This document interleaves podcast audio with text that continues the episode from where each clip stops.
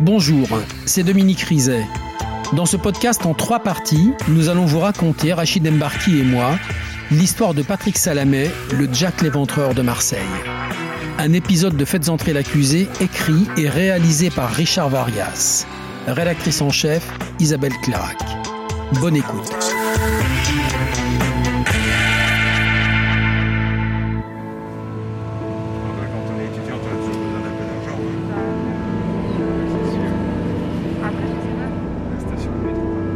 Pendant un kilomètre et demi, donc je discute de tout et de rien, essayant de combler les vides. Et euh, arrivé devant le lycée, il me demande en fait de, lui donner un numéro de téléphone. Il me proposait un emploi pour travailler chez CA à Marseille, sur la Canebière. Et euh, il voulait absolument me recontacter par rapport à cet emploi. Et en fait, je voyais bien que tant que je ne lui donnais pas un contact, je ne pourrais pas sortir de la voiture. Paniquée, la lycéenne a fini par donner son adresse mail.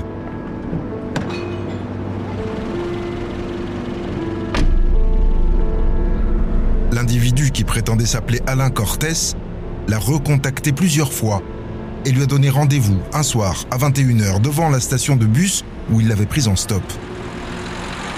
Elle n'y est évidemment jamais allée. J'ai senti que ce monsieur, il était malveillant. J'ai senti qu'il était mauvais. C'est pour ça que j'ai fait en sorte de ne pas répondre à ses attentes. Et heureusement pour moi, je n'ai rien eu. Parce que sinon, je serais plus là pour vous en parler.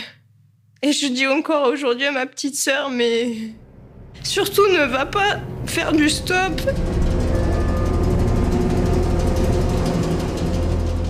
On se dit que cet individu, il a cherché des proies. Plusieurs proies.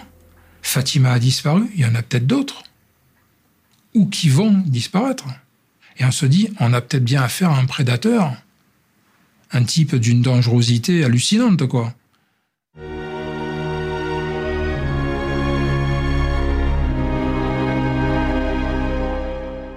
Dominique, est-ce que les policiers ont retrouvé la trace des appels que Suzy Gilles dit avoir passés pour l'inconnu de la gare? Oui, Rachid, les appels ont été émis entre 15h18 et 15h34 à trois femmes qui faisaient du babysitting. Les policiers les ont retrouvées, elles ont confirmé les propos de Suzy.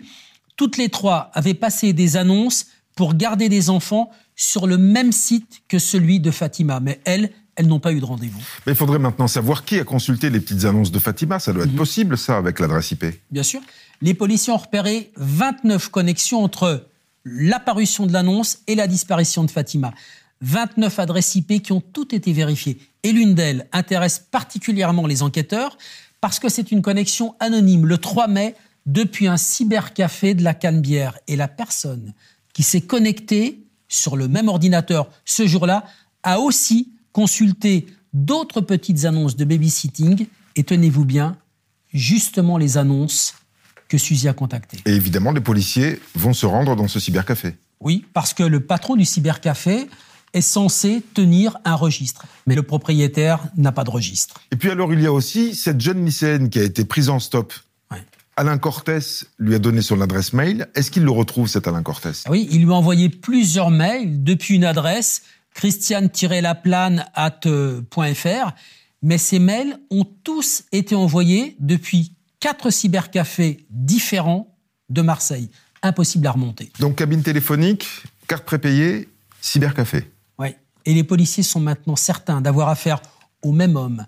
Un homme qui attire ses proies en leur faisant miroiter un job, mais un homme qui est très, très prudent.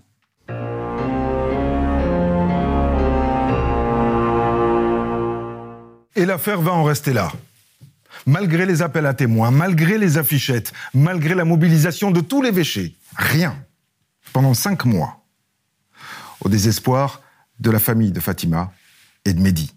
Rien jusqu'à l'automne, jusqu'à ce que trois autres femmes disparaissent à Marseille. Il est minuit et demi quand un couple se présente au commissariat du 4e arrondissement. Elle est prostituée et elle s'inquiète pour sa copine, Irina Sitnik. Les deux filles font le trottoir ensemble. Mais voilà trois jours qu'Irina n'a pas donné signe de vie commissaire Céline Plumaille de la BRP la brigade de répression du proxénétisme. Elle n'est pas rentrée euh, comme elle euh, en avait l'habitude à l'issue de, de, ses passes. Et euh, la chose la, plus inquiétante, c'est qu'elle a laissé ses affaires, le petit sac qu'elle utilise sur son lieu de racolage habituel au niveau d'un abribus.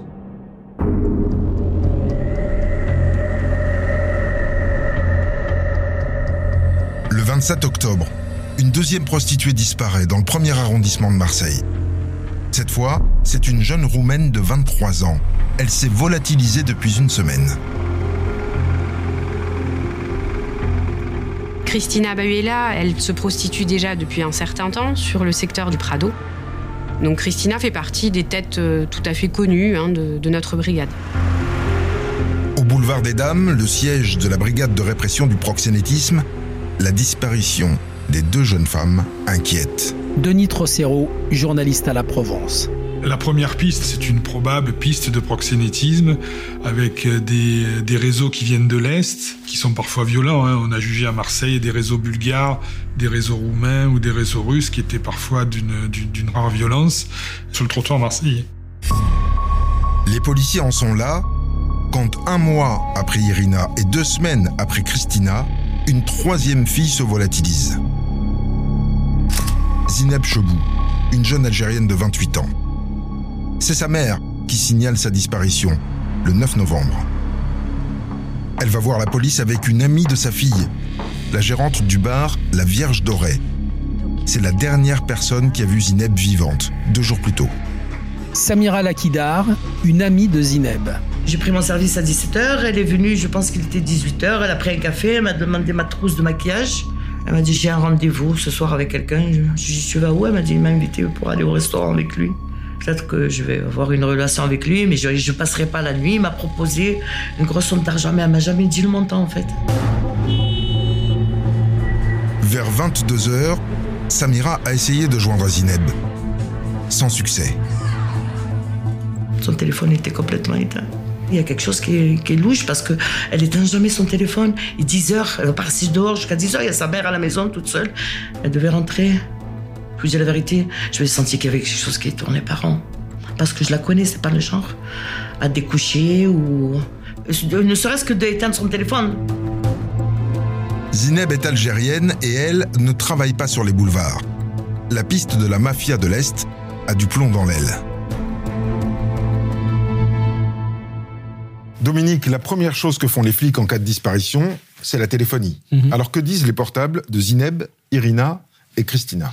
Le portable de Zineb cesse d'émettre dès sa disparition.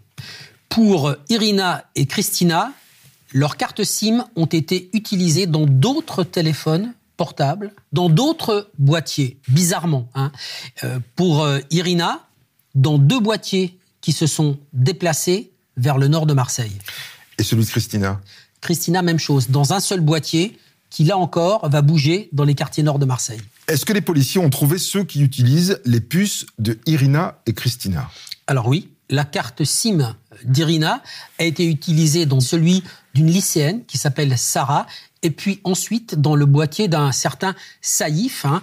Les policiers vont les placer sur écoute, tous les deux. Ils n'ont aucun rapport avec les milieux de la prostitution et ils n'ont aucune connaissance commune. Et alors, est-ce qu'on sait qui utilise la puce de Christina? Absolument. Un homme qui va être identifié par la police, qui est placé en garde à vue, et il explique qu'au petit matin, il a trouvé un téléphone par terre, il n'avait plus. Il a pris ce téléphone, il a récupéré la carte SIM, il l'a utilisée dans son téléphone, à lui. Les policiers vérifient, il ne connaît pas Christina, il n'a rien à voir avec sa disparition, et il est remis en liberté. Denis Trocero, journaliste à la Provence. Quand Zineb disparaît, les, policiers nous demandent de ne pas en parler immédiatement, mais qu'ils commencent à s'inquiéter sérieusement. Là, ils se disent que est-ce qu'on n'a pas affaire au premier tueur en série marseillais? Si la presse reste discrète, la peur gagne les trottoirs. Trois prostituées qui disparaissent en un mois, les filles ne parlent que de ça. Le lendemain de son audition, Samira rappelle la police au bar de la Vierge Dorée, on parle d'un type qui a proposé à une fille une passe à 900 euros. Commissaire Céline Plumaille, brigade de répression du proxénétisme. 900 euros pour une passe à Marseille, surtout dans ce quartier, euh, c'est un prix complètement exorbitant. Les passes habituelles euh, vont jusqu'à 100 euros euh, environ, mais 900, c'est du jamais vu. C'est une petite nouvelle qui s'est vue proposer cette passe miraculeuse. Elle s'appelle Soumia El Kandadi.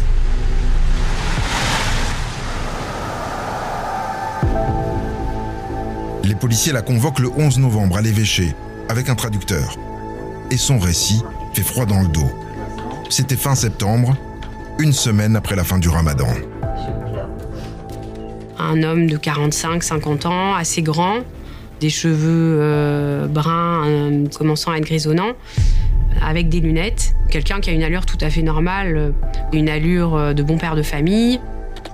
Vu la somme qui est déboursée, il veut, entre guillemets, une prestation de qualité et à domicile. L'homme l'a fait monter dans une Clio blanche. Soumia explique que le trajet lui a paru particulièrement long. Elle a le sentiment que l'homme cherche à la perdre.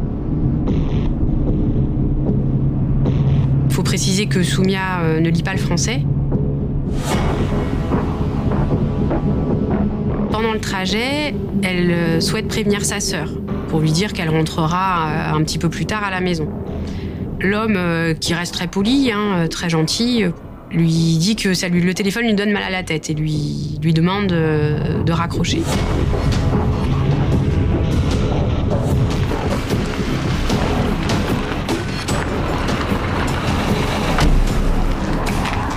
Elle explique qu'ils arrivent devant une maison. Elle décrit de façon assez détaillée les lieux. Le portail avec une porte arrondie sur la partie haute, une petite moto d'enfant qui était dans le jardin. Tout un tas d'éléments qui nous laissent vraiment penser qu'elle ne peut pas inventer les choses.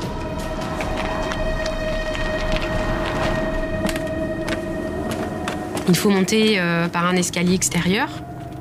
Ils arrivent devant une porte et ils rentrent dans un appartement. Là, le comportement de l'homme devient euh, agressif et il va carrément devenir violent. Soumia raconte son calvaire dans le détail. Brigadier chef Valérie Flotteret, brigade criminelle de Marseille. Il y a un matelas par terre et là il commence à lui demander de se déshabiller, de le déshabiller. Il euh, l'insulte, il lui demande à ce qu'elle se rabaisse sans arrêt. Il l'attache.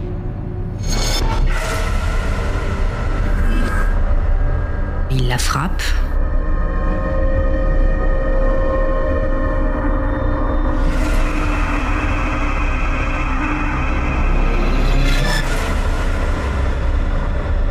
Elle subit véritablement des sévices, des sévices sexuels, des humiliations.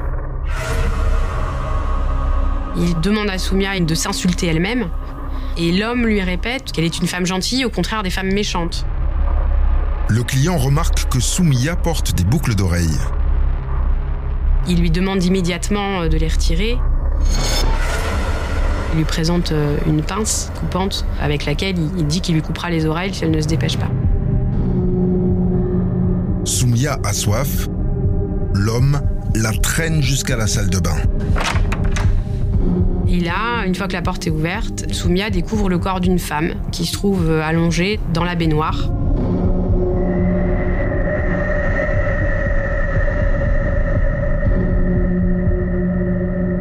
À ce moment-là, l'homme lui dit, ben voilà, voilà ce qui arrive aux femmes méchantes. Toi, si tu restes gentil, ça ne t'arrivera pas. Les femmes méchantes, il y en a plein en bas.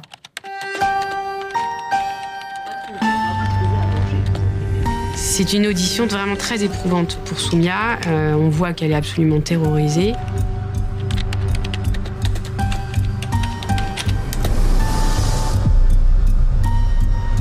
Elle le flatte, elle lui dit qu'il est beau, qu'il lui fait bien l'amour, qu'il est doux avec elle.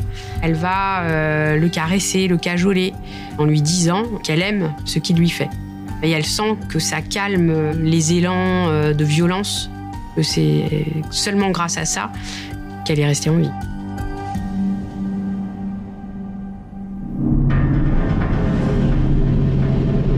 L'homme a finalement raccompagné Soumia dans le centre-ville. Cette fois, le trajet a été beaucoup plus court. À l'arrivée, il lui a recommandé de se taire. Un conseil que Soumia a bien suivi, traumatisée à l'idée de finir comme la fille de la baignoire.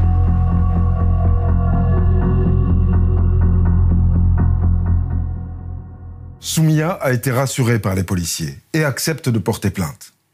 Les quatre affaires sont jointes. La brigade criminelle et la brigade de répression du proxénétisme sont co-saisies. Les flics marseillais ont maintenant un tueur en série à pincer, avant qu'il recommence. Et le 12 novembre, les choses se précipitent. Sans attendre plus longtemps, les policiers placent en garde à vue Sarah et Saïf, ceux qui ont introduit la carte SIM d'Irina dans leur portable. Commandant Ludovic Cossurel, brigade criminelle de Marseille. Il nous raconte qu'un homme les accoste dans la rue, leur demande s'ils veulent bien insérer une carte SIM qu'il a en sa possession, dans leur propre téléphone, prétextant qu'il n'a plus de batterie, et moyennant la somme de 10 euros. L'homme leur demande d'appeler des numéros notés sur un petit bout de papier. Commissaire Céline Plumaille, brigade de répression du proxénétisme. Un homme de 45-50 ans, assez grand, assez fin, euh, avec un nez long et pointu. Donc on fait établir un portrait robot sur la base de leur déclaration. Les policiers avancent enfin. Et le destin va leur donner un coup de pouce. Grâce à Saïf, le deuxième utilisateur de la carte SIM. Saïf me dit mais cet individu-là, je l'ai déjà vu auparavant dans mon quartier, dans le premier arrondissement de Marseille. Si je le revois, je n'hésiterai pas à vous appeler. Et Saïf ne croit pas si bien dire. Alors qu'il sort de l'évêché, voilà qu'il tombe nez à nez avec ce type. Saïf lui dit Eh monsieur, tu me reconnais? L'homme se retourne, lui plaque la paume de la main sur le thorax violemment et s'enfuit. Saïf le poursuit, arrive presque à le maîtriser, l'homme poursuit sa course et alerté par les cris, un motard de la police municipale appelle des renforts et arrive à maîtriser cet individu. C'est un coup de bol phénoménal. Parce que les policiers n'avaient pas grand-chose. Et des types de 40-50 ans, les cheveux grisonnants, il y en a un paquet. Est-ce que les policiers connaissent le gars qu'ils viennent d'arrêter? Oui, ils le connaissent parce qu'il est déjà fiché. Il s'appelle Patrick Salamé. C'est lui. C'est lui. Il est né le 21 avril 1957 à Fréjus. Au moment de son interpellation, il a 52 ans, mais surtout, il sort de prison où il a fait 16 ans. Mais il a fait de la prison pourquoi Il a déjà tué? Non, c'est un multicarte. Alors, euh, avec une équipe de saucissonneurs, en 88-89, il faisait des attaques à domicile, des homejacking, hein, particulièrement violents. En tout cas, c'est un homme déterminé. Et ses victimes se souviennent de lui. D'abord, c'était le plus grand euh, de cette équipe. Sur un saucissonnage, il a planté un couteau dans le pied de sa, de sa victime, hein, qui était un homme euh, qui travaillait dans les machines à sous. Il voulait lui faire dire le code de son coffre. Sur une autre affaire, le chien de la famille qui aboyait a pris une balle. Patrick Salamet a même été condamné pour attentat à la pudeur. Alors, attentat à la pudeur pendant un saucissonnage, c'est du jamais vu. C'est une vilaine affaire. Pendant une agression, il a entraîné la belle-fille euh, d'une victime euh, dans une chambre. Il a mis un doigt dans sa bouche, il lui a demandé de lui sucer le doigt, il lui a caressé les seins en lui tirant les cheveux. Et il a pris combien en cour d'assises? Cour d'assises de Draguignan, 1993, 20 ans, il est jugé avec ses complices. Et ce qui va rester dans la mémoire collective, c'est l'aplomb de Salamé. Euh, c'est quand même lui qui est présenté comme le chef des tortionnaires. Et il va se plaindre auprès du président de la cour d'assises en expliquant que les policiers de la crime de Marseille l'ont frappé, l'ont torturé, et que c'est pour ça qu'il a refusé de parler. Et il fait référence au grand résistant, il fait référence à Jean Moulin. Il dit à la cour, alors le souvenir de Jean Moulin m'est revenu, et comme lui, je me suis tu.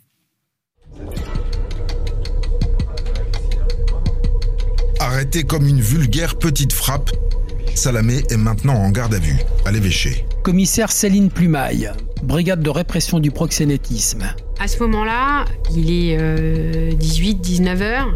Il faut absolument qu'on démarre une perquisition euh, avant 21 heures. On a toujours en tête la maison décrite par Soumia. Donc très rapidement, on va à son domicile. Brigadier chef Valérie Flotteret, brigade criminelle de Marseille. Sa femme est très très surprise euh, de nous voir et lui, euh, il est assez calme au début. Et euh, quand on commence à faire la perquisition, on découvre dans la chambre du couple un immense tableau sur lequel est représentée une femme complètement tordue. Et euh, on découvre d'autres tableaux où il y a beaucoup de femmes qui sont présentées ou enfouies, sous la terre, euh, dans des grillages, dans des cages.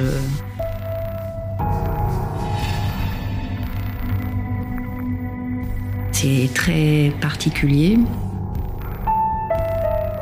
Un artiste, Salamé.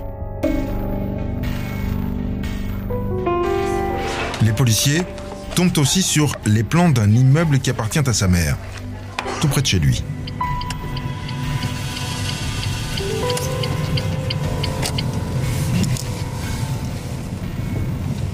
Une fois arrivé sur place, on a vraiment le sentiment qu'on est au bon endroit. On retrouve la fameuse maison décrite la veille par Soumia, comme si, comme si on y était. Les policiers foncent chercher Soumia. On souhaite que ce soit Soumia qui nous désigne elle-même la maison. Et là, elle est vraiment prise d'un malaise. Euh, elle a du mal à respirer et on est obligé de l'amener à une voiture pour qu'elle reprenne ses esprits, qu'elle reprenne son souffle. Donc elle reconnaît le portillon avec le haut euh, arrondi et euh, elle s'arrête devant la porte qui est celle de l'appartement dans lequel elle est rentrée quelques semaines auparavant avec son agresseur.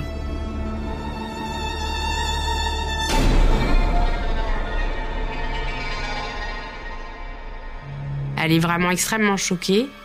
Elle, euh, elle est en pleurs, elle est en panique. Euh, elle est vraiment très très très mal. L'heure légale est dépassée. Après avoir vérifié qu'il n'y a pas de corps dans l'appartement, les policiers remettent la perquisition au lendemain. Le 13 novembre au matin, l'interrogatoire commence.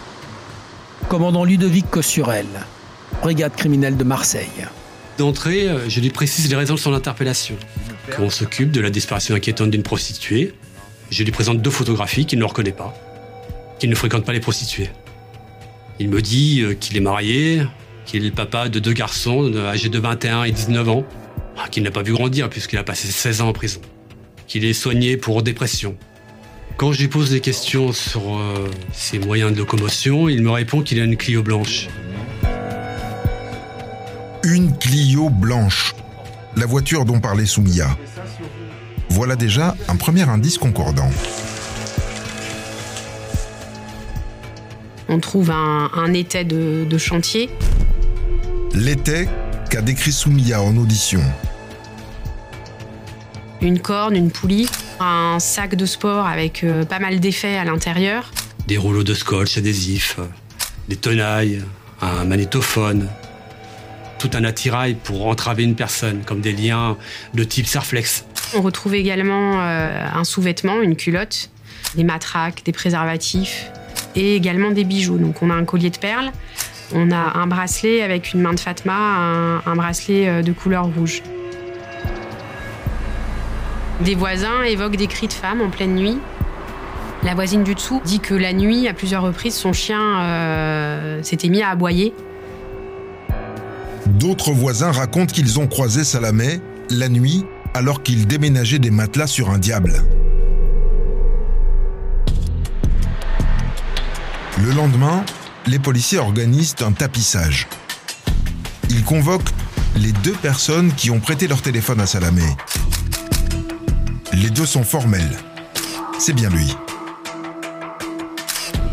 Puis vient le tour de Soumia. J'accompagne euh, Soumia, on se trouve euh, toutes les deux derrière la glace Santin. Et à ce moment-là, je n'ai pas le temps de réagir, elle, euh, elle perd connaissance. Sa tête frappe le sol. malheureusement, c'était tellement soudain que je n'ai pas réussi à la rattraper avant qu'elle ne tombe. On avait vraiment le sentiment qu'elle avait croisé et vu le diable. Quand elle reprend ses esprits, Soumia n'a pas une hésitation. Numéro 3. Patrick Salamé. Les policiers reprennent son interrogatoire. Il a changé complètement d'attitude. Euh, il arrive, il me dit qu'il est fatigué, stressé, qu'il est encore sous le choc, qu'il n'a pas pris ses médicaments, qu'il est sous dépression, euh, et puis qu'il ne veut plus répondre à nos questions, et qu'il s'expliquera devant le juge.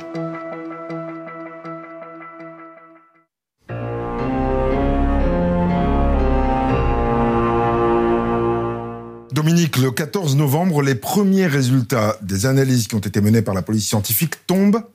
Qu'est-ce qu'ils ont trouvé d'intéressant dans la garçonnière de Salamé? D'abord, Rachid, l'empreinte génétique de Zineb. On la retrouve sur ce bracelet rouge. On la retrouve également sur une culotte rose et sur l'emballage d'un préservatif. Et on retrouve la même empreinte génétique de Zineb sur trois manches en bois mélangées à l'ADN de Patrick Salamé. Ça va être difficile pour lui maintenant de dire qu'il ne fréquente pas les prostituées. Les policiers ont aussi trouvé des bijoux. Est-ce que mhm. les proches des disparus les reconnaissent? Alors il y a une grosse perle qui va être formellement reconnue par un proche d'Irina. Et puis il y a le bracelet rouge euh, qui est reconnu euh, par la maman de Zineb. Alors maintenant il n'y a plus aucun doute. On sait que Zineb l'Algérienne et Irina l'Ukrainienne sont bien passées par la planque de Salamé. Et Christina? Pour l'instant, rien, pas la moindre trace d'elle.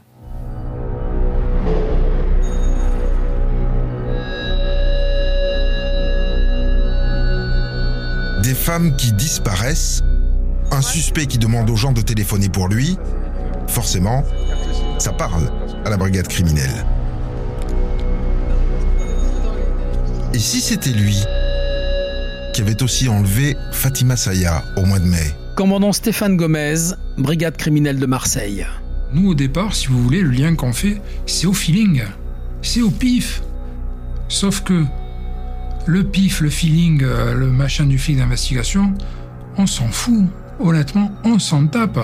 L'important dans un dossier, ce sont les preuves.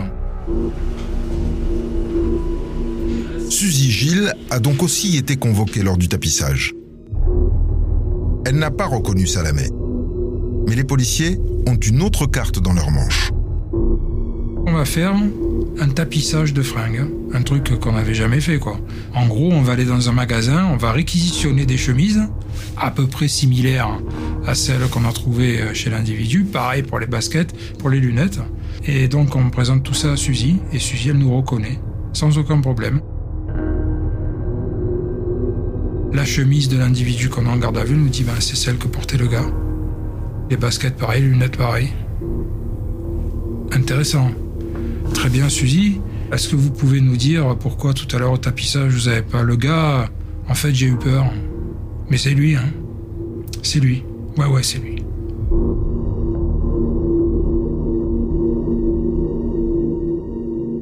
Le témoignage d'une SDF hésitante, un tapissage de fringues. La juge sait que ce sera fragile devant une cour. Alors elle décide de se concentrer sur le volet des prostituées, dans lequel elle a des éléments matériels. Le 14 novembre 2008, Patrick Salamé est mis en examen pour séquestration suivie de mort sur Irina Zineb. Séquestration et viol sur Soumia.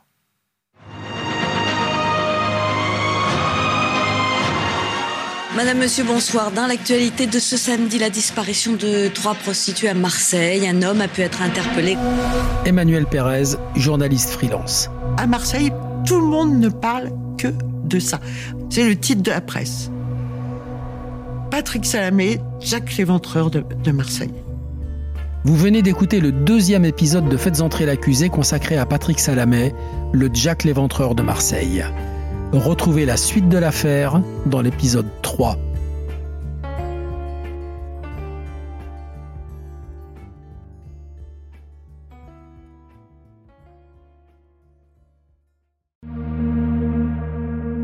Bonjour, c'est Dominique Rizet. Une poignée de secondes, voilà tout ce qu'il faut pour qu'une vie bascule. Juste une poignée de secondes. Un sursaut, un instant où le destin bifurque dans une direction ou dans l'autre. Sur le coup, je pensais pas qu'il était mort parce que je voyais pas de sang, on voyait rien quoi en fait.